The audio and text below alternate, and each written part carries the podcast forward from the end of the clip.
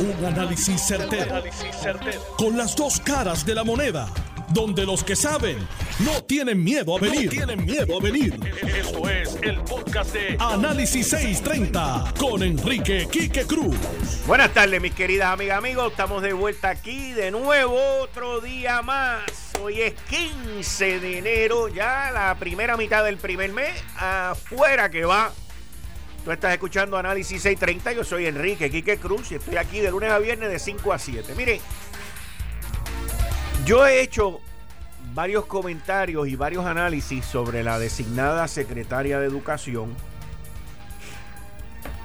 Y e inclusive en una estoy hablando de Elba Ponte Santo.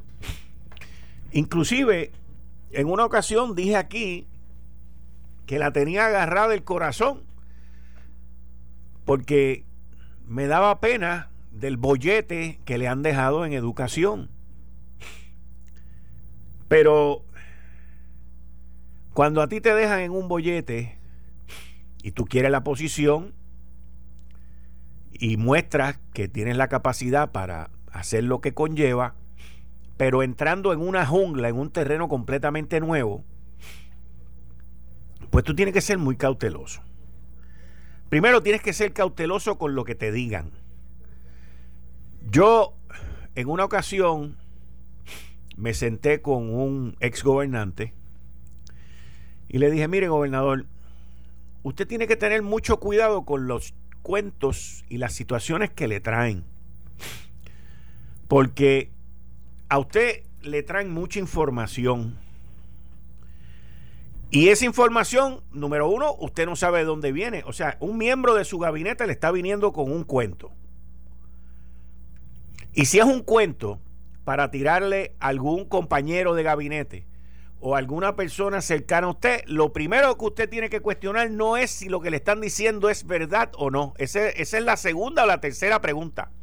La primera pregunta es, ¿qué tiene el mensajero que ganar si yo hago o si yo respondo a lo que él me está diciendo. Esa es la primera. ¿Qué tiene que ganar el mensajero si yo despido, si yo quito, si yo no cojo, si yo no, no recluto a X o Y persona? O si la saco o le quito mi confianza. Esa es la primera pregunta, porque si esta persona está viniendo con una situación, ¿qué es lo que esa persona tiene que ganar?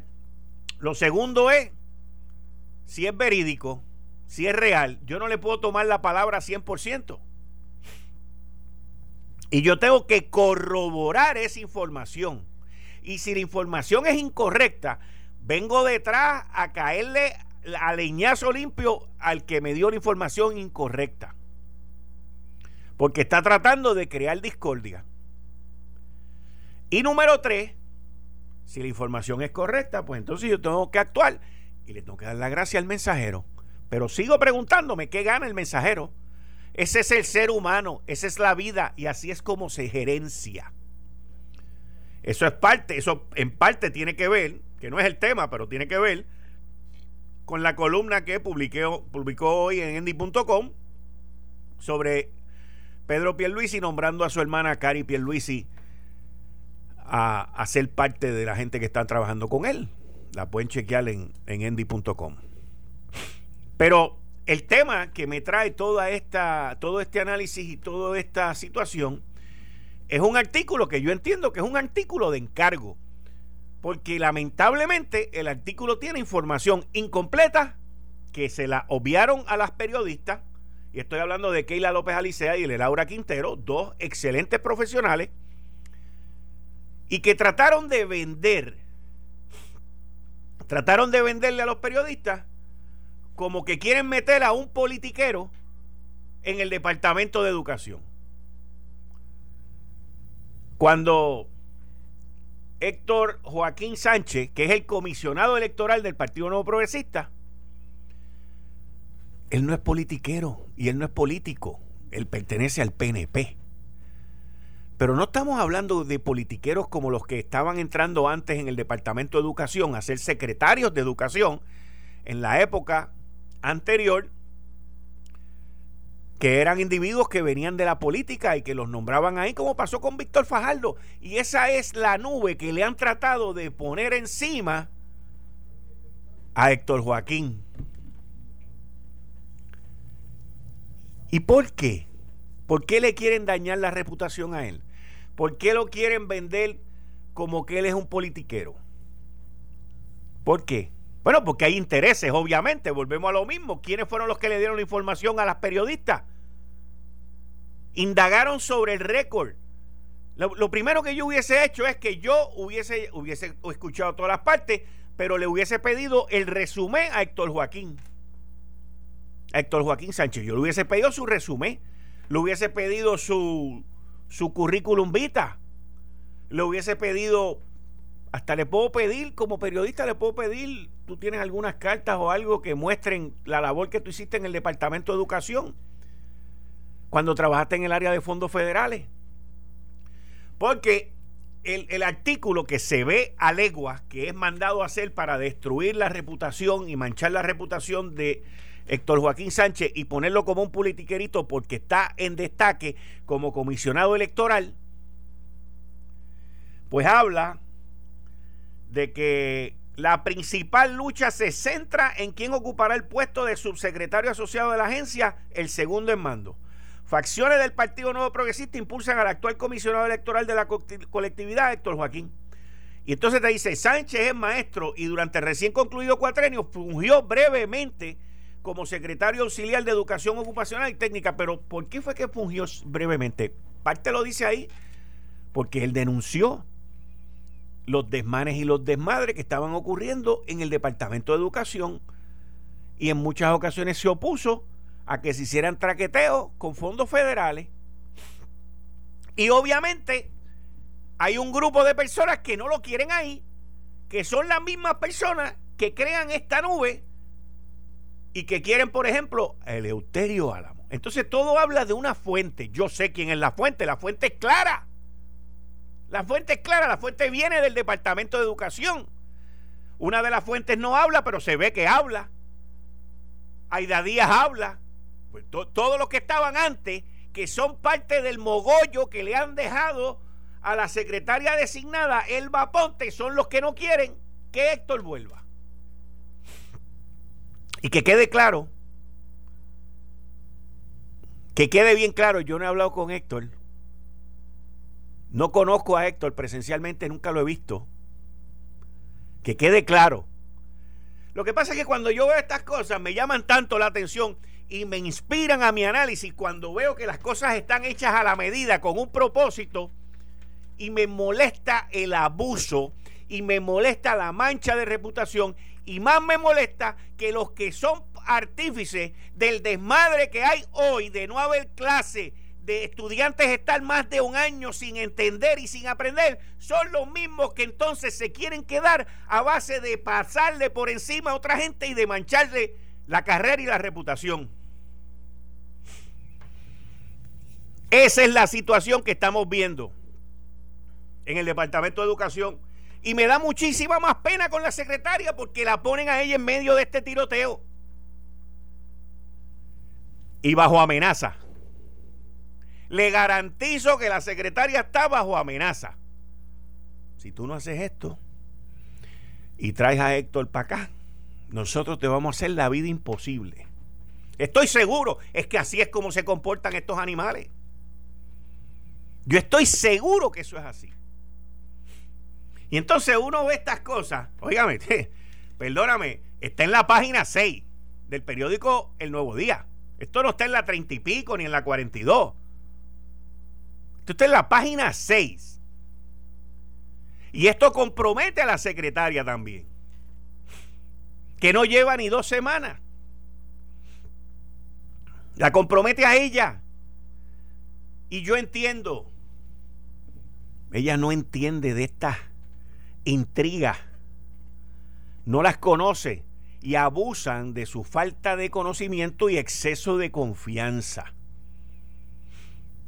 El Senado ya quiere interpelarla a ella, al igual que lo quieren hacer con el doctor Carlos Mellado en el Departamento de Salud, gente que no lleva ni dos semanas en el puesto.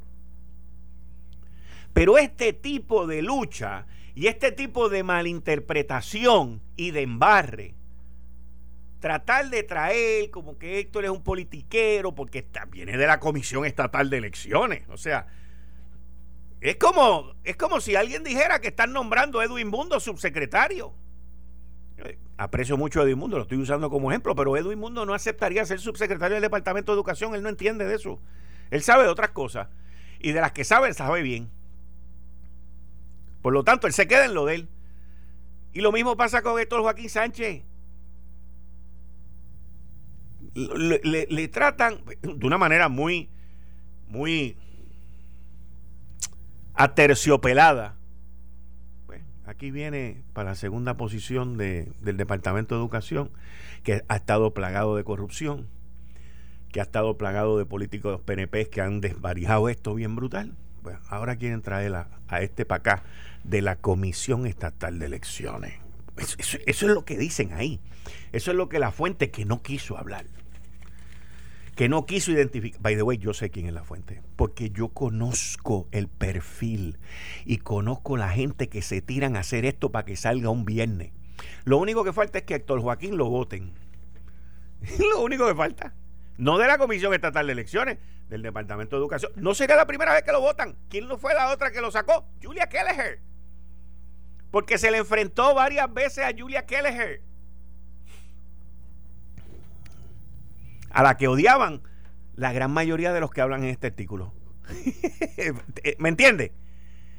La gran mayoría de los que se identificaron en este artículo no la soportaban a ella. Y yo lo entiendo porque la diva no era fácil.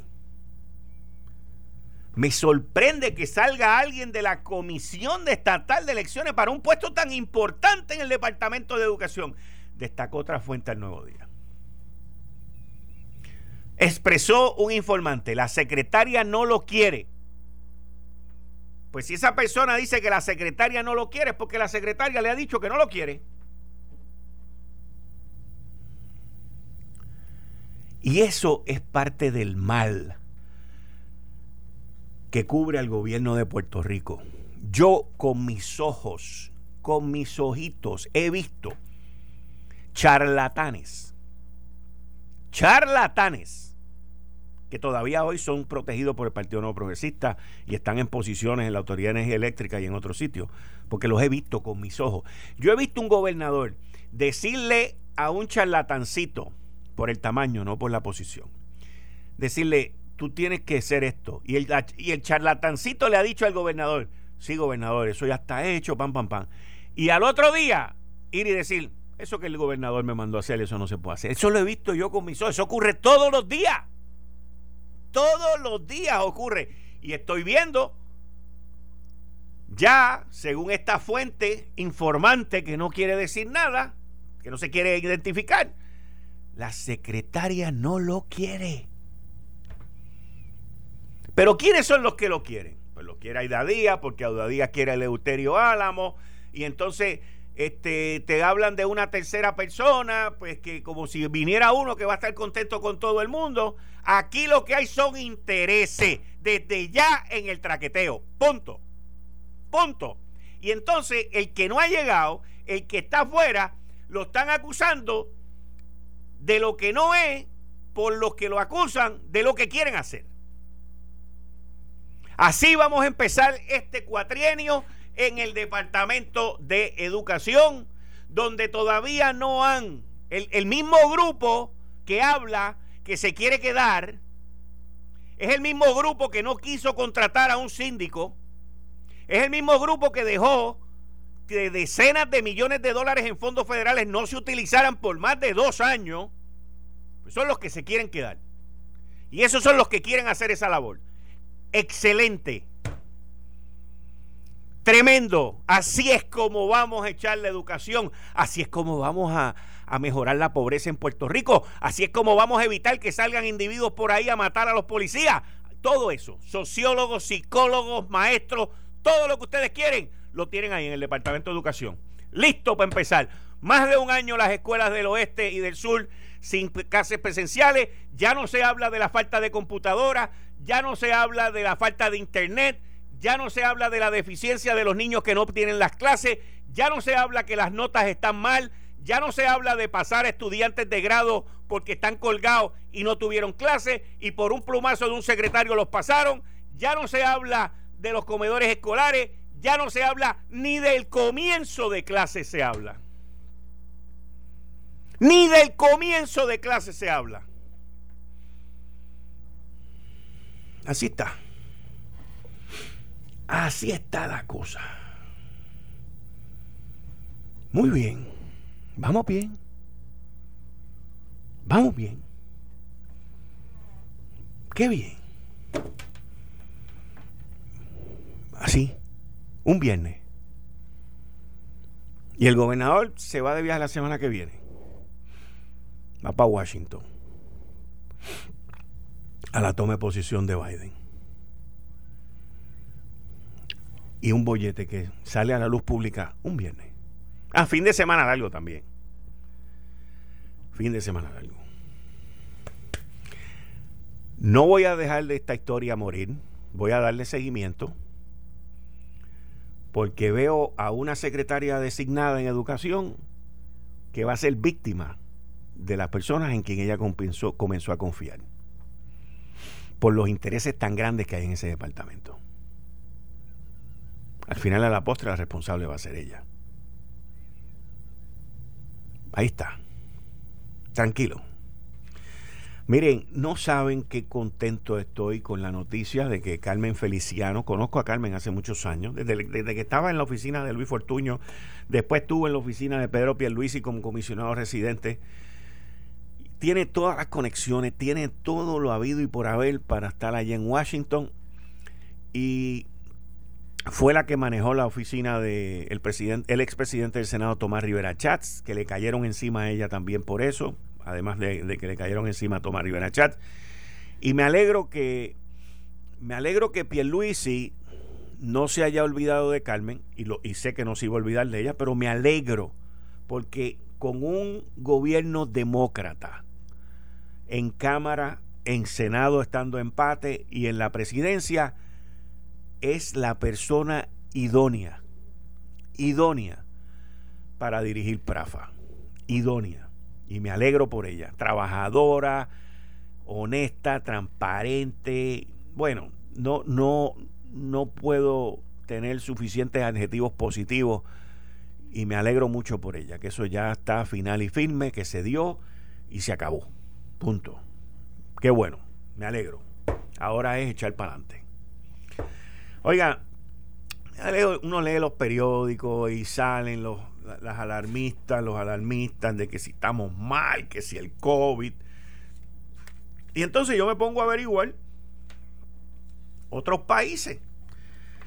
Y miren, veo la historia de Japón. Una historia impresionante, pero impresionante. Japón no ha estado con lockdown Japón tiene los cines abiertos porque ellos entienden que los cines son seguros. Japón tiene unas reglas que son bien sencillas y bien básicas. Y en el mundo es el ejemplo. Ha sido el ejemplo a seguir. Japón tiene, en todo este tiempo que estamos hablando, tiene 2.487 personas que han muerto por el COVID. 2.487. Eso es menos de lo que se están muriendo en los Estados Unidos en un día. En un día. Y en Japón la historia empezó igual que aquí con un crucero. El crucero Diamond Princess. Este crucero llegó allí en febrero y todo el mundo se asustó y parecía un golpe de mala suerte. Pero en retrospección puso al país a correr y a hacer las cosas bien. uno de los virólogos que ha estado a cargo de todo esto en Japón, Oshitani Itoshi, dice, desde el principio nuestra meta fue no encerrar a la, a la gente, iba a decir a la cárcel, porque es casi más o menos. Nuestra meta fue no encerrar a la gente eh, uno de los expertos que maneja esta pandemia en Japón. Eso requería identificar los máximos, el máximo número de casos en Japón, que iba a ser algo bastante difícil en, una, en un país con el tamaño de Japón, cuando la mayoría de las infecciones producían eh, síntomas eh, mild, eh, no, no, síntomas graves y en muchas ocasiones no eran asintomáticos. Aún, dice este virólogo, aún si usted hubiese hecho examen, le hubiese hecho la prueba a toda la población una vez por semana, alguien se nos iba a perder. Japón hoy en día es uno de los países que hace menos exámenes, menos pruebas per cápita, con un promedio de 270 pruebas al día por cada millón de habitantes, comparado con 4.000 o más que está haciendo América y Gran Bretaña.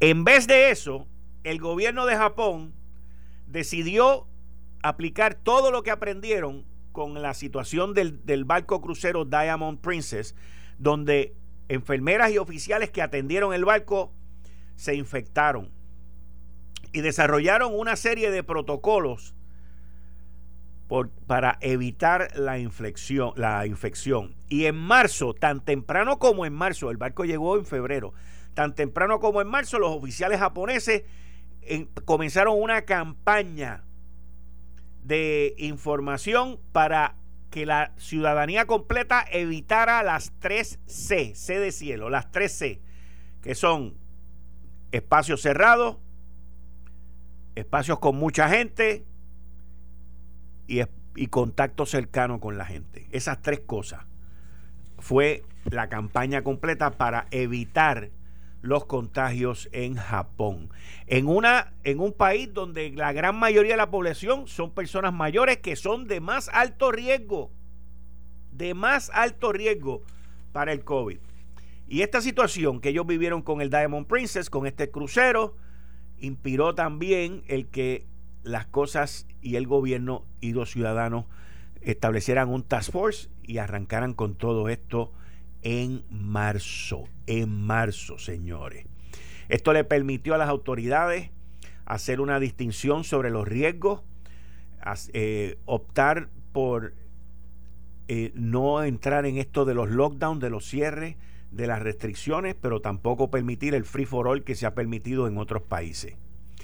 El ministro que ha estado responsable del COVID-19, este se llama Nishimura Yasutoshi, eh, lleva con él un, un dispositivo que mide el dióxido de carbono en el aire. Cuando él va a reuniones, él tiene este dispositivo que mide el dióxido de carbono. Para que usted entienda la tecnología de esta gente. En una habitación donde él entra y si, si encuentra 506 partículas de dióxido de carbono, eso significa que está seguro, siempre y cuando haya menos de mil partículas de dióxido de carbono. Si hay más de mil, eso indica que el flujo del aire, escuche esto, que el flujo del aire en esa habitación donde él está no es seguro. Y como eso, esta gente eh, hicieron maravillas. Voy por una pausa, regreso ya mismo. Eh, estás escuchando el podcast de Noti1. Análisis 630 con Enrique Quique Cruz. Viernes 15 de enero del 2021. Tú estás escuchando Análisis 630. Yo soy Enrique Quique Cruz y estoy aquí de lunes a viernes de 5 a 7. Gary Rodríguez Saludos, Quique Cruz. Oye, felicidades. Muchas felicidades. Ah, gracias, happy, birthday, que cumpliste año la semana pasada. Sí, así mismo es, así mismo es, así que muchas gracias. 44 primavera, Quique. 44, qué bueno. Qué bueno, felicidades. ¿Y qué hiciste? ¿Qué hiciste el fin de semana de tu cumpleaños? Pues mira, este, fui a obviamente estuve con, con mi familia, cociné en casa, hice una, este, unos filetitos ahí que me regaló la doña, este, fuimos a comer a un restaurante, este, bien chévere, pero Eh, restaurante, pues ya tú sabes, con las limitaciones, solamente hora y media, es comer y, este, y pues eh, regresar así, pero la pasamos bien, la pasamos en familia, dándole gracias a Dios siempre por la, por la salud y por otro año más de vida, aquí. Qué bueno, qué bueno. Oye, Gary, yo no sé si tuviste ese chisme que hay ahí en el Departamento de Educación, si tuviste la oportunidad de verlo. Eh, bueno, yo eh, veo la, lo que está pasando en el Departamento de Educación y la realidad es que el Departamento de Educación este eh, es un monstruo de por sí, Quique. Y tiene un gobierno permanente dentro de ese monstruo.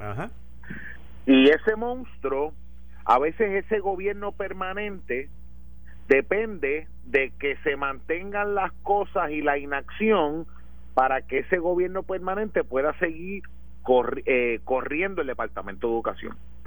Y el reto del Departamento de Educación es enorme. Hay gente que ha venido con muchas muy buenas intenciones de meterle mano, este, pero el monstruo se los consume.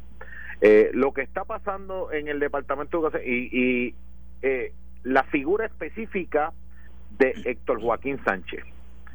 Héctor Joaquín Sánchez le pasaron factura por denunciar. Exacto. Antes de que los federales, antes de que todo el mundo, los traqueteos de Julia Kelleher. Vamos a decir las cosas como son. Lo, denuncia, lo denunció, tuvo los pantalones de hacerlo y le dieron de codo. Y Héctor Joaquín Sánchez está regresando al Departamento de Educación los informes de aquellos que sustituyeron a Julia Kelleher, que hubo uno que fue retirado por el gobernador Ricardo Rosselló porque no pasaba la confirmación. Sí, sí. ¿Te acuerdas de eso? Sí. Qué interesante que nadie habla de eso. Es verdad, Gary, es verdad. Es verdad. Nadie habla de eso. ¿Por qué no pasó la confirmación del Senado? Tú tienes a Tomás Rivera Chats en una preguntita. Y una pregunta que se tiene que hacer. Y la realidad es que a Héctor Joaquín le cayeron chinches por haber denunciado algo dentro de su propia administración. Y ahora el Departamento de Educación tiene a Héctor Joaquín Sánchez de regreso, que lo habían sacado de su puesto por denunciar la corrupción. Eso no puede ser malo. Eso tiene que ser algo que se debe aplaudir. Los que se quedaron callados para seguir siendo parte de ese gobierno permanente, pues ahora están un poco molestos. Y no lo quieren allí. Y no lo quieren allí. Pero la realidad es que él hizo lo que tenía que hacer lo correcto. Y, y, y hay veces que yo creo que hay que estudiar la historia y uno tiene que coger las cosas de quien vengan. Y esa es la verdad, Monda y Lironda. Busquen el informe que tenía la Comisión de Educación del Senado. ¿Y por qué tuvieron que retirar el nombramiento? Qué bien. Es la verdad, Quique. Y no sé si viste el, programa de, eh, de hoy. No, no pude porque estaba, estaba reunido. Pues hoy tuvimos una entrevista que ha dado mucho de qué hablar, Quique, en, Lo sé todo, porque entrevistamos a Georgina Claudio. Georgina Claudio es la esposa de Miguel Ángel Martínez Ortiz. ¿Sabe quién es, de quién estoy hablando? No sé de quién, de ninguno de los dos. Miguel Ángel Martínez fue el primer policía que murió por COVID-19 en el cumplimiento del pues deber. seguro, sí, el primero que falleció, sí, sí. Y Georgina Claudio es parienta de Arnaldo Claudio. De Arnaldo Claudio. Sí, sí, sí. Pues dentro de todo esto que está pasando con los tres agentes que murieron en el cumplimiento del deber, sí. a mí me, nos dio la curiosidad de llamar a Georgina a ver cómo ella estaba, porque la realidad es que mucho post en Facebook, mucho mucha condolencia, mucho ascenso póstumo, pero ¿qué pasa con las viudas y qué pasa con las familias, Kike? Sí, sí, sí, sí. Tú, tú puedes creer que un abogado y un médico del departamento del Fondo del Seguro del Estado han tenido la osadía de hacer un informe diciendo que es el contagio de Miguel Martínez no fue trabajando, no fue en cumplimiento del deber, que fue un contacto comunitario. Cuando para ese tiempo el término de contagio comunitario ni existía, porque a él lo hospitalizaron un 12 de abril. Cuando Vázquez cerró el lockdown el 15 de marzo. Y tú sabes cuánto está recibiendo una mujer que porque su esposo estaba cumpliendo con su deber, trabajando, mientras que posiblemente los burócratas del Fondo del Seguro del Estado que hicieron este informe estaban dándole nalgas al sofá de la casa cobrando. ¿Sabe cuánto le asignaron? ¿Cuánto? 100 pesos semanales, Quique. ¿Y quiénes son esos tremendos científicos, investigadores, virólogos y, y epidemiólogos que trabajan eh, en, el en la parte investigativa del COVID y de los contagios para Puerto Rico desde el Fondo del Seguro del Estado. O sea, para establecer eso, hermano. Cuando aquí todo el mundo lo que decía es que el policía que lo contagió a él en el trabajo estaba con él. Que le decía estaba estaba con él y que y que él sobrevivió y que el que murió fue el contagiado. Eso se utilizó de ejemplo. Correcto. Entonces, eh, entonces, hermano, todo el mundo hablando y dando mucha condolencia hoy pero ¿qué pasa con esas familias que dejan de recibir el sustento? En casa de Miguel Martínez es una policía, es un policía y una enfermera que tienen sus deudas, que tienen y ahora deja de recibir ese ingreso y mira la contestación que nos da el Fondo del Seguro del Estado. Bueno, que ella que eso fue una determinación del médico y del abogado que ahora ella tiene que ir a la comisión industrial para apelar. Quique, maldita sea la madre de la burocracia. La gente que está a punto de perder su casa. Quique, de verdad que es, fue, es algo impactante como aquí no sé, y esto lo hablamos cuando, eh, eh, esto lo hablamos en el programa tú y yo miles de veces. Sí, sí, porque como no les toca a ellos, no les toca a ellos. exacto, hay que humanizar los benditos procesos. Eso no puede ser, no se puede atender como un mero caso o más. Entonces, yo te garantizo a ti que ahora que nosotros alumbramos este problema, que tú me das la oportunidad de hablar de tu programa, que lo hicimos en los de todo, ahora se va a resolver. Pero el enemigo más grande que tiene Puerto Rico es que los procesos no están humanizados, hermano. Que la gente lo ve, pues de, deniégaselo. Eso, eso ponlo por contacto comunitario. Y no ven que ese hombre estaba trabajando, tuvo un contacto, lo dice el informe de la policía que tuvo contacto trabajando. Entonces, estos dos premios Nobel de la virología, en el fondo del seguro del Estado, que mientras él estaba contagiado, estaba hospitalizado, posiblemente estaban dándole para abajo a Netflix como gusto y gana le estaba dando, decidieron que no fue durante el trabajo y que la compensación que le toca a la viuda que deja de recibir un ingreso porque su marido se fue a trabajar durante el COVID, cogió eh, se contagió trabajando y ahora no tiene ni el primero ni el ingreso y segundo no tiene al padre de su hijo en la casa.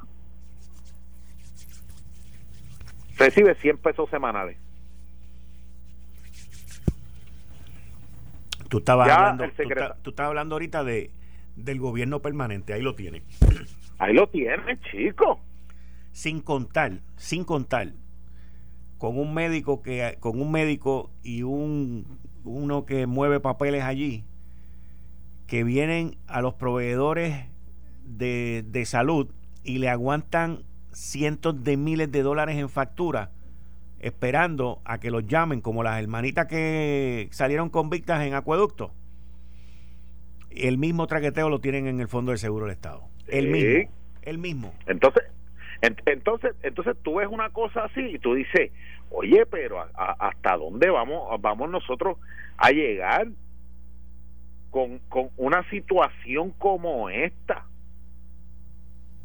Entonces ahora, la viuda, para exigir sus derechos, tiene que contratar un abogado, meterse en un litigio en la comisión industrial, para sabrá Dios cuánto tiempo van a tomar para atender ese caso, mientras tanto los bancos, los acreedores encima de ella y, y teniendo que hacer de tripas corazones en plena pandemia para poder cumplir con sus obligaciones por un policía que murió en el cumplimiento del deber. Si eso no nos tiene que poner a reflexionar, Quique, y aquí yo le hice un llamado y le hago un llamado a través de tu programa al gobernador de Puerto Rico, al secretario de Hacienda, que tengo que decir que parte de lo que tenía pendiente era eh, el, el, pago de horas extra de, de, Miguel Martínez. También, que no eh, se las han pagado. No se las habían pagado, pero ahora hablé con Francisco Pared, hacen falta unos documentos por la cuestión de la declaratoria de herederos para que salga el cheque ya con el endoso y lo puedan cobrar. Y ya eh, Francisco Pared me dijo, tráeme esos documentos que ella ya los tiene el martes y el martes lo vamos a resolver. Pero, pero son cosas que eh, eh, Quique, y, y esto yo lo averigüé de presentado, porque me dio con llamarla. Me dio con averiguar. Sí, porque no, el, nombre no estaba, ni la situación estaba en el, en el mapa, no estaba en el panorama. Me sorprendió todo esto, que, todo, esto que me acaban de decir. Porque en Puerto Rico una noticia se come a la otra, y a mí me dio con llamarla y averiguar. me dice, estoy pasando las de Caín, Gary, y esa mujer se me echó a llorar encima. Mira, aquí que de verdad que yo he tenido que atender casos y bregar con situaciones, pero de verdad una de las situaciones que más me impactó fue esa entrevista de hoy este, que, que tuvimos por, por, por la deshumanización de los procesos y como lo atiende ese gobierno permanente burocrático que tienen las agencias que no miran esto, que miran esto como simple y sencillamente un caso más. ¿Cuántos casos de contagio por COVID en el área de trabajo puede tener el Fondo del Seguro del Estado? Sí, bueno. ¿Cuántos casos hemos visto de gente que está por el fondo porque se cayeron el trabajo, se lastimaron la espalda y los cogen bailando bachata en la playa Dorado? No, no, no, no. Esto es bochornoso. Tú sabes, está, es una cosa, papá, que tú dices, adiós, Lu, que te apagaste. Pero aquí que lo vamos a resolver y tan pronto, y yo te garantizo que yo te el próximo viernes a la misma hora por aquí por Noti1 vamos a dar vamos a dar vamos a dar un update de esta situación. Y lo triste de todo esto es que como cuando se resuelva lo pudimos resolver una semana y ella lleva nueve meses en un calvario para que le den los beneficios. Y tú sabes de, cuántos años estamos hablando que pagó retiro y todo ese tipo de cosas, ¿verdad? 28 años de servicio, hermano. más de 20 años, sí. 28 años de servicio. Y a la familia de este oficial caído en cumplimiento del deber, el Fondo del Seguro del Estado entiende que con 100 pesos semanales este ella puede resolverse. Y, y, te pregunto, digo, no sé si tienes la respuesta, porque es algo que se me acaba de ocurrir ahora también, pero y si, y si lo hubiesen declarado como, como es correctamente, ¿cuál es la diferencia? Bueno, la, la, hay una trabajadora social eh, que eh, entiende que eh, de la policía que estableció que esto fue que, que, le deben dar todos los beneficios porque fue el cumplimiento del deber. Sí, pero lo que tranca la lo que lo que tranca la cosa es lo que dice el fondo que contradice el informe de la policía. Ah, el, el, el fondo contradice el fondo contradice el, informe del patrono. Del patrono. Los Bravos no hay que buscarlo en Boston. El, el fondo dice el, el fondo dice que eh, mientras la policía dice que fue contagio comunitario, este, que, que la policía dice que fue eh, contagio en el cumplimiento del deber, eh, el fondo dice que fue que pudo haber sido contagio, contagio comunitario. Oye, y ha trazado todo el proceso de la pensión de retiro, que en realidad no sé cuánto le tocaría a, a, la gente de pensión de la policía. Este, pero oye, es una mujer que ahora mismo no cuenta con el 50% del ingreso de su casa y lleva nueve meses en ese tajo. Y no es que su marido se quedó sin trabajo, es que murió trabajando, mano. Yo escribí una columna eh, cuando él murió sobre, sobre el incidente de él. Lo recuerdo. Porque él fue el primer policía que falleció y fue bien doloroso para esa familia también llevar a cabo el entierro. Esa era la época del, del, del, lockdown full, full. El lockdown full, que no había ni tratamiento, no había Nada. Eh, las mascarillas, tú conseguir alcohol o sanitizer. No se conseguía. Ahora. en esa época los policías tampoco tenían el equipo necesario. Eso fue no tenían las mascarillas. No, oye, no se conseguían mascarillas a nivel mundial. Yo recuerdo, yo recuerdo que uno se metía en internet a buscar y, y, recuerdo que yo pagué 40 pesos por una botellita de sanitizer que aquello era súper chiquito que fue lo único que conseguí y, y, y, y para esa época estaba la cosa complicada. Y que ella entregó el 12 a su esposo al hospital. La misericordia del anestesiólogo la llamó a ella por FaceTime, ella nos cuenta todo esto, antes de entubarlo. Y ahí es que la última comunicación que tuvo ella con él, porque con el COVID, es dejarlo en el hospital a su suelo. Sí. Digo, ahora la cosa está un poco más flexible. No, y, pero, ha, mejorado, el tratamiento ha mejorado muchísimo, porque en aquella época no se entendía cuál era, qué, cuál eran los tratamientos. Yo me acuerdo, me acuerdo, me acuerdo de todo eso. Que, eh, eh, o sea, que, que, si ponemos en contexto histórico en dónde sucedió todo esto, eh, fue algo que, eh, mano, estábamos a, la incertidumbre de que no se sabía qué era lo que estaba pasando. Sí. Bueno, Gary, muchas gracias. yo, quiero... yo te voy a averiguar el, el nombre del médico y el nombre del abogado. Ah, definitivamente para para dedicarle una de esas canciones tuyas. Exacto, que le vamos a dedicar una, una salsa y hasta que mire, que preparen la espalgata que lo que viene es joropo. gracias, Gary. Buen fin de semana. Un abrazo, que viene. Muchas gracias. Ahí ustedes escucharon a Gary Rodríguez, que está conmigo aquí todos los viernes. Esto fue el, podcast de Notiuno. Análisis 630 con Enrique Quique Cruz. Dale play a tu podcast favorito a través de Apple Podcasts, Spotify, Google Podcasts, Stitcher y notiuno.com.